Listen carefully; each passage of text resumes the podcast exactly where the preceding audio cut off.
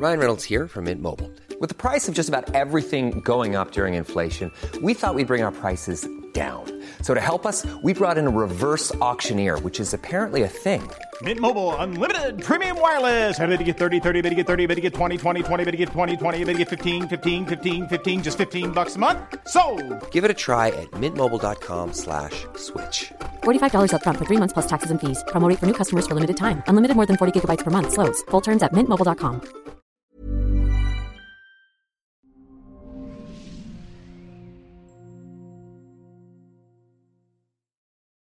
Hola, soy Natalia Marcus, nutrióloga funcional, especialista en medicina mente-cuerpo. Te invito al podcast Las tres R's. Reparar, regenerar, resetear. Podemos cambiar nuestra vida, nuestra mente y nuestro cerebro en cualquier momento. Y para esto tengo una invitada muy especial, una neurobióloga, una eminencia, aparte que platica de una forma tan elocuente, fácil, amigable. Perla Leal, bienvenida. Hola Natalie, muchísimas gracias por la invitación y súper feliz de estar contigo nuevamente. Creo que me voy a quedar contigo las próximas 24 horas hablando de nuestro cerebro porque me apasiona igual que a ti. Feliz, feliz de la vida. Me encanta la idea. Entonces, me encanta hablar del cerebro, de la neurociencia. A ver, platícame un poquito. ¿Qué onda con la ansiedad? ¿Es una emoción que siempre ha existido? ¿Cuál es la diferencia de tener ansiedad a un trastorno de ansiedad? ¿Cómo se manifiesta? Esa es una súper pregunta. Bueno, empecemos desde el principio, pero para eso me encantaría que todas las personas que nos escuchen tengan la flexibilidad de imaginarnos metidos en una caverna hace cientos de millones de años, ¿sale? El estrés es una respuesta que ha permitido que la humanidad sobreviva. Y ya se me vas a decir, oye, ¿cómo es posible si nos enfermamos de estrés? Pues sí, resulta que el estrés es una respuesta adaptativa que nos permite salvarnos de todos los estímulos que nos pudieran hacer daño potencialmente. Les invito a pensar, a ver, ¿tenemos garras? No, tenemos garras. ¿Tenemos alas? No tenemos alas. ¿Somos rápidos para correr comparados con las otras especies? Nada, ¿no? Cero. Somos unos bichos completamente desprovistos. Entonces, pudimos sobrevivir, uno, por nuestro ingenio, por nuestra corteza frontal que, que, nos permitió diseñar cosas para sobrevivir. Y dos, porque tenemos sistemas muy eficientes que compartimos con otras especies para preservar nuestra vida. ¿Cómo es esto del estrés? El estrés es una respuesta que cuando tu cerebro detecta chispas, ahí viene el tigre, tengo que correr, entonces dispara una serie de mecanismos que te van a permitir emitir una conducta que va a salvar tu vida, ¿no? Por ejemplo, en el caso de los roedores, ¿qué hacen los roedores? Los roedores se congelan, no corren, porque si corren los puede ver su predador, ¿de acuerdo? Nosotros humanos que somos grandes tenemos dos tipos de respuesta, que son la huida y la pelea, ¿de acuerdo? Entonces, yo percibo un estímulo que puede ser potencialmente peligroso para mí. ¿Cómo lo percibo? Lo puedo oler, lo puedo ver, lo puedo escuchar, lo puedo sentir, lo puedo percibir y entonces eso va a mandar una señal hacia una estructura. Eh, en este eh, caso va a participar todo un eje que es el eje hipotálamo, hipófisis, adrenales. Entonces va a mandar una señal a hipotálamo e hipotálamo va a evaluar así como chispas, pues algo está pasando y manda a una señal, a un mensajero y este mensajero va a llegar al siguiente checkpoint y va a decir, ¿sabes qué? Secreta una señal que se llama hormona adrenocorticotrópica y esa hormona va a viajar lejísimos hasta la glándula suprarrenal que está arriba del riñón, por eso se llama suprarrenal, porque está arriba del riñón. Y entonces le dice, ¿sabes qué? Ahí viene el predador, haz algo manda esta señal unos, eh, unas sustancias que se llaman glucorticoides, la regresa otra vez al cerebro.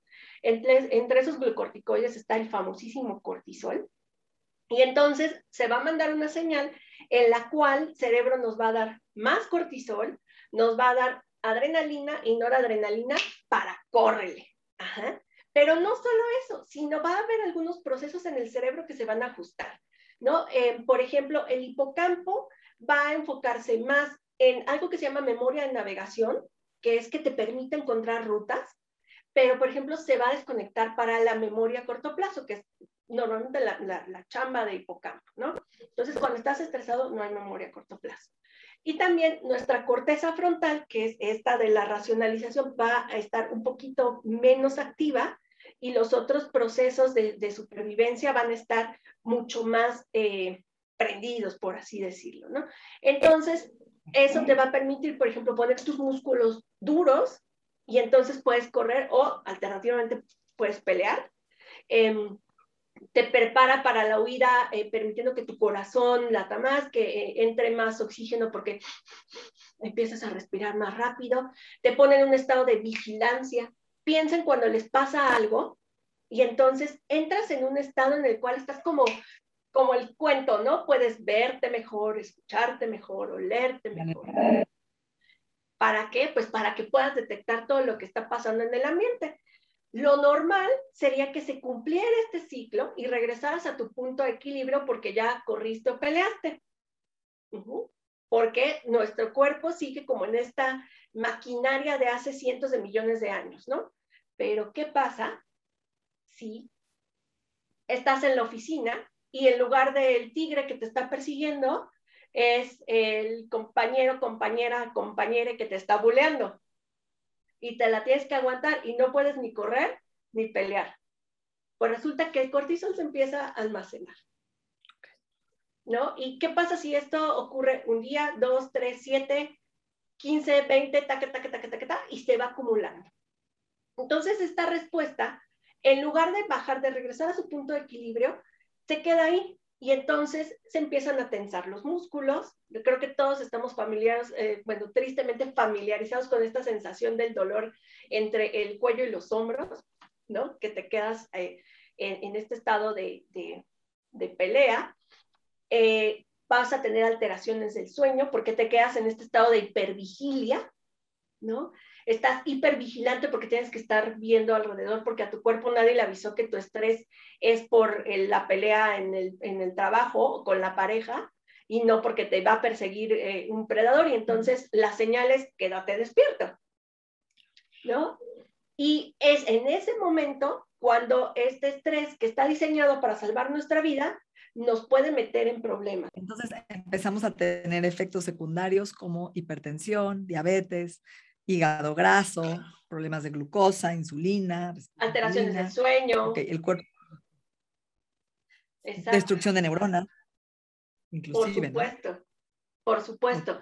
Y también vamos a tener un componente emocional que es eh, la ansiedad. ¿Cómo es la ansiedad? La ansiedad es un miedo generalizado, es una sensación de, de que algo malo va a pasar de que algo terrible va a suceder y entonces estás con esta sensación con este sentimiento de, angustia, ¿no? Eh, de, no tener calma, de no tener paz, que te despierta, que no te deja comer, que no te permite tener eh, un buen desempeño en tu vida cotidiana. Y entonces es cuando tenemos la, eh, otra cara de la moneda, ¿no? el estrés de, de ayudarte a sobrevivir te lleva a estar en un estado de ausencia de salud. ¿no? O si no hay un estímulo que se asocie a este estado de ansiedad, entonces entraríamos en un estado patológico. ¿Cómo es esto? Puede ser que a lo mejor estás sentado en tu casa tranquilamente y de repente te sobreviene como una sensación de estar preocupada, de estar angustiada, de que algo va a pasar, híjole, creo que a mis hijos les va a pasar algo, chu, y entonces no hay un estímulo real de que esto puede estar pasando. ¿Cuándo sería adaptativo? bueno, pues a lo mejor este, tienes un estado de ansiedad porque em, puede estar en peligro tu trabajo, porque estamos en pandemia, porque eh, no sabes si vas a pasar el examen. Y también otro, digamos, apuntador de cuándo no es, entre comillas, normal, no me gusta la palabra normal, pero cuándo no es adaptativo, pues cuando esta respuesta de ansiedad no corresponde en intensidad con el estímulo. Eso es un punto gente, ¿verdad? que tiene ansiedad crónica, que es ansioso, muerde plumas, está todo el tiempo comiendo, ansioso, fumando, o sea, que no está tranquilo y no hay nada afuera, y ya se acostumbró a vivir con este esquema o este patrón de ansiedad. Claro, eso tiene que ver mucho con el contenido de los pensamientos, Natalia.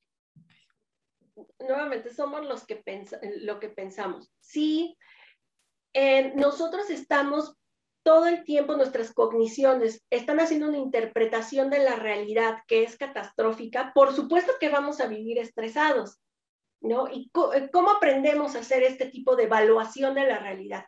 Pues puede ser que desde chiquitos vivimos en un ambiente en el cual se le atribuyeron eh, cuestiones negativas a las situaciones y entonces nuestra estrategia de supervivencia es ver todo mal. ¿No? Eh, pensar, claro, es que esto va a salir mal y entonces, ¿qué va a suceder? O nuestra estrategia de supervivencia fue controlar, ¿no? Entonces, todo lo necesitas tener eh, controlado y eh, necesitas que todo esté como tú lo quieres, porque si no, entonces te va a generar ansiedad y demás.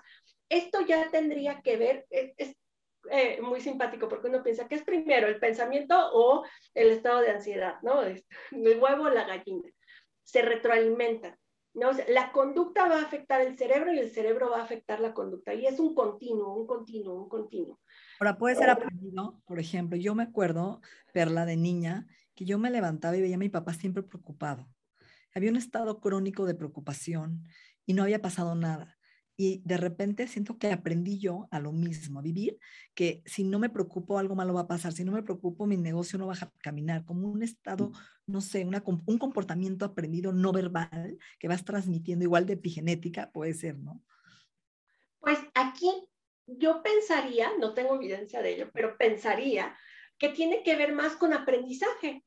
Nosotros, eh, como niños, o, eh, no me dejarás mentir, los niños hacen lo que ven, no lo que les dices.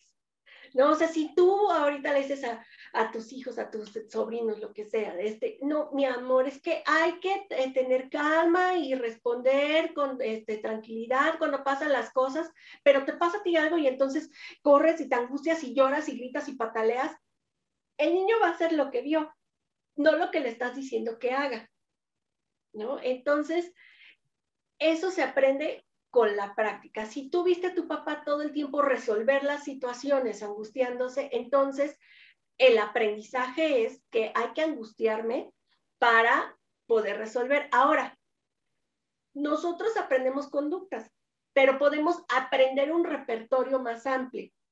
Todas las conductas, absolutamente todas, nos sirven para algo. ¿No? Entonces solo hay que saber en dónde usarlas y yo también digo que aprender a modularlas. Es como, eh, ¿Te acuerdas de los estéreos antes que tenían para modularle que los altos, que los graves, que los... Y ponías tu CD y entonces ecualizabas tu canción de acuerdo a, la, pues a la rola, ¿no? Entonces las conductas son así. Mete tu conducta y ecualízala. No sé si tú vas a estar como adelantándote a las situaciones, previendo, tal vez eh, ocupándote un poco más. Enfoca eso, por ejemplo, al trabajo y bájale un poquito a esa conducta, eh, tal vez con tu familia, con amigos, etc. ¿no? Y entonces eso te va a ayudar muchísimo a, disminuirle el estrés. ¿Cómo sabes cuando estás cayendo en un trastorno de ansiedad? Ah, bueno, uno eh, son los síntomas fisiológicos, que no puedas dormir, ¿no? Eh, yo creo que ese es el, principal. Y es, no, no, solo es no poder dormir, ¿no? Sino es esta sensación de no poder dormir porque estás sobrepensando, sobrepensando, sobrepensando, controlando, previendo a ver qué va a pasar. Ay, pero qué asusto y si voy a pasar el examen o no, ¿no? Eso es eh, como no dormir porque el contenido de tu pensamiento no te deja dormir. Dos, el que sientas angustia todo el día, ¿no? Puede ser. Taquicardia, palpitación, falta de aire. Es correcto, tensión muscular, ¿no? Este, exacto, ¿no? Esto... Por comer, por fumar, por buscar conductas de alguna forma compensatorias o, o, o, inclusive autodestructivas podrían ser. Es correcto, sí, sí, sí. Y em, esto es muy interesante porque como casi todas las, eh, las enfermedades que tienen que ver con salud mental, la gente prefiere no pensarlo porque es normal, ¿no? Estás estresado, es normal, ¿no? Y eh, yo he escuchado de gente que tarda hasta 16 años en acudir a pedir ayuda por un trastorno de ansiedad. ¿Por qué? Pues porque es normal estar estresado, ¿no? O sea, tengo un trabajo súper demandante. Entonces, claro, tengo contractura muscular porque es normal.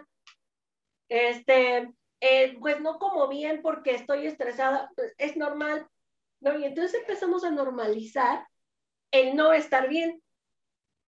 Entonces, creo que una primera llamada sería voltearte a ver y ver si tienes eh, un estado en el cual no estás satisfaciendo tus necesidades básicas, ¿no? Comer, dormir, etc. Voltear a ver tu cuerpo, qué te duele, si estás todo el tiempo con tensión muscular, si estás eh, con este dolor en, la mandíbula de que aprietas porque eh, estás todo el tiempo angustiado. Entonces ya te estaría hablando de que este nivel de activación ya no está jugando a tu favor, sino está jugando en tu contra. Ahora, también hay eh, eh, propiamente el trastorno de ansiedad, que tiene algo que se llama pensamientos intrusivos. Intrusivos porque son un intruso, ¿no? Estás en cualquier actividad de tu vida cotidiana y de repente se mete, ¿sale? Y puede tener un contenido diferente para cada persona. Te puede angustiar eh, que si te van a correr el trabajo, que si dejaste el coche afuera, y entonces, ¿qué tal que le roban el espejo? Pero si le roban el espejo, me lo paga el seguro. Y si no me lo paga el seguro, no voy a tener que pagar los 5 mil pesos del espejo. Y así, ¿no? Y entonces empiezas en un loop que parece que no podría salir de él.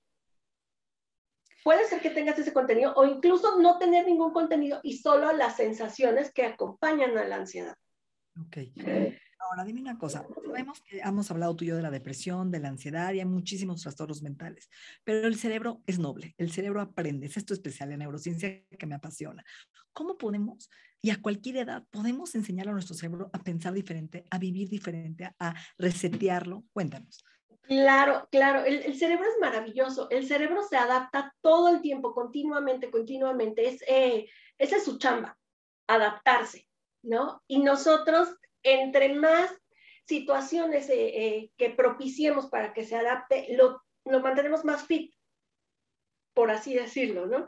Entonces, eh, claro que puedes reaprender conductas hasta los 100 años, hasta la etapa que vivas, tú puedes reaprender conductas que te van a permitir cambiar el contenido de tu pensamiento y también reprogramar, reestructurar, cambiar esta circuitería que a lo mejor te da como resultado una conducta que no te está ayudando tanto. ¿no? Eh, hay eh, artículos que han reportado que después de eh, periodos de terapia cognitivo-conductual, el cerebro se rearregla. Entonces, eso te está diciendo, bueno, a ver, un poquito de introducción, ¿no? La terapia cognitivo-conductual precisamente trabaja con el contenido de los pensamientos. Ajá. Entonces, ¿qué haría como resultado? Cambiar el contenido de tus pensamientos, cambiar el cómo tú eh, afrontas la vida y entonces eso va a repercutir en que en el cerebro se van a hacer eh, modificaciones. Exactamente. Sí, yo eh, además es interesante porque estaba leyendo que los niños tienen muchísimas neuronas, pero aún todavía no tienen esas conexiones hechas y van a aprenderlas durante la vida. Y el adulto tiene menos neuronas, pero mucho más ya eh, conexiones o ramas, ¿no? Branching. Y van a disparar dependiendo de los estímulos y los aprendizajes que van adquiriendo. El problema es que tenemos la neuroplasticidad negativa en el caso de la ansiedad, donde cada vez que yo tengo ansiedad voy y como, o voy y fumo, o bebo alcohol. Ya le enseñé ese camino a mi cerebro y va a buscarlo. Automáticamente ya se hizo una, ¿no? una, neuro, una conexión. Y claro, ya se hizo, lo dijiste muy bien, ya se hizo un caminito, ¿no? Se hizo una red que te va a decir, estás angustiada, ve y cómete un pastel de chocolate porque es la única solución. ¿No? Ahora que estamos en ejemplos familiares, en mi familia el ansiolítico por excelencia es el pan de dulce. ¿No? Y entonces tienes algún evento de ansiedad y córrele por el pan de dulce. Se murió alguien, córrele por el pan de dulce. ¿No? Entonces, ¿qué ocurre? Que literalmente tu cuerpo sí siente que, que se tranquiliza momentáneamente, porque es un condicionamiento, ¿no? Así como el experimento este de la rata que palanquea porque le diste una galletita, bueno, pues así tu cerebro se entrenó a que la paz y tranquilidad se obtiene con lo que tú hayas asociado, ¿no? Yo el pan de dulce, no sé, los demás que, este, que tenga, puede ser alcohol, puede ser cigarro, puede ser el juego, puede ser N, N cosas. Y entonces ya condicionaste y ya hiciste un circuito que está entrenado. ¿Por qué es eso? Entrenamiento. Ahora, ¿este entrenamiento ya se va a quedar ahí de por vida? Sí, pero puedes entrenar otras funciones y entonces sustituir este estímulo que está disminuyendo tu ansiedad por otro que a lo mejor no te haga daño. Porque claro, un pancito de dulce delicioso, a lo mejor una vez a la semana no está mal, pero ¿qué tal si desayuno, como y ceno 24/7? No, o sea, ya, ya estaríamos entrando en una situación muy, muy complicada. ¿Cómo dirías que debemos tener herramientas de neurociencias para bajar la ansiedad o, trabajar la ansiedad? Muy bien, perfecto. Eh, primero que nada, sería que debemos de buscar la manera de que este cortisol que generó nuestro cerebro para echarnos la mano, nosotros podamos sacarlo, porque si no se empieza a acumular y manda señales de que estés activo todo el tiempo. Ahora, me encantaría mencionar un detalle bien importante. El cortisol lo detectamos por olfato. Los humanos somos animalitos que detectamos muchas cosas por olfato, ¿no? Eh, por ejemplo, el factor de histocompatibilidad eh, nos permite detectar quién está cercano o lejano genéticamente de nosotros, ¿no? O sea, esta cosa que tú ves a alguien y dices, ay, es que tiene un no sé qué, qué, qué sé yo. Claro, pues es que lo que pasa es que tu olfato te está diciendo que esa persona está buena para parearse contigo porque es distinta a ti, ¿no? O, o ves a las crías de tu familia y entonces los ves hermosos, aunque los demás digan, no, que está bien feito, pero tú lo ves divino, pues sí, ¿por qué? Es cercano genéticamente a ti. Los de tu especie están en peligro cerquita de aquí. Ahora, llevamos casi dos años en que nuestra especie está en peligro y estamos oliendo cortisol todo el tiempo.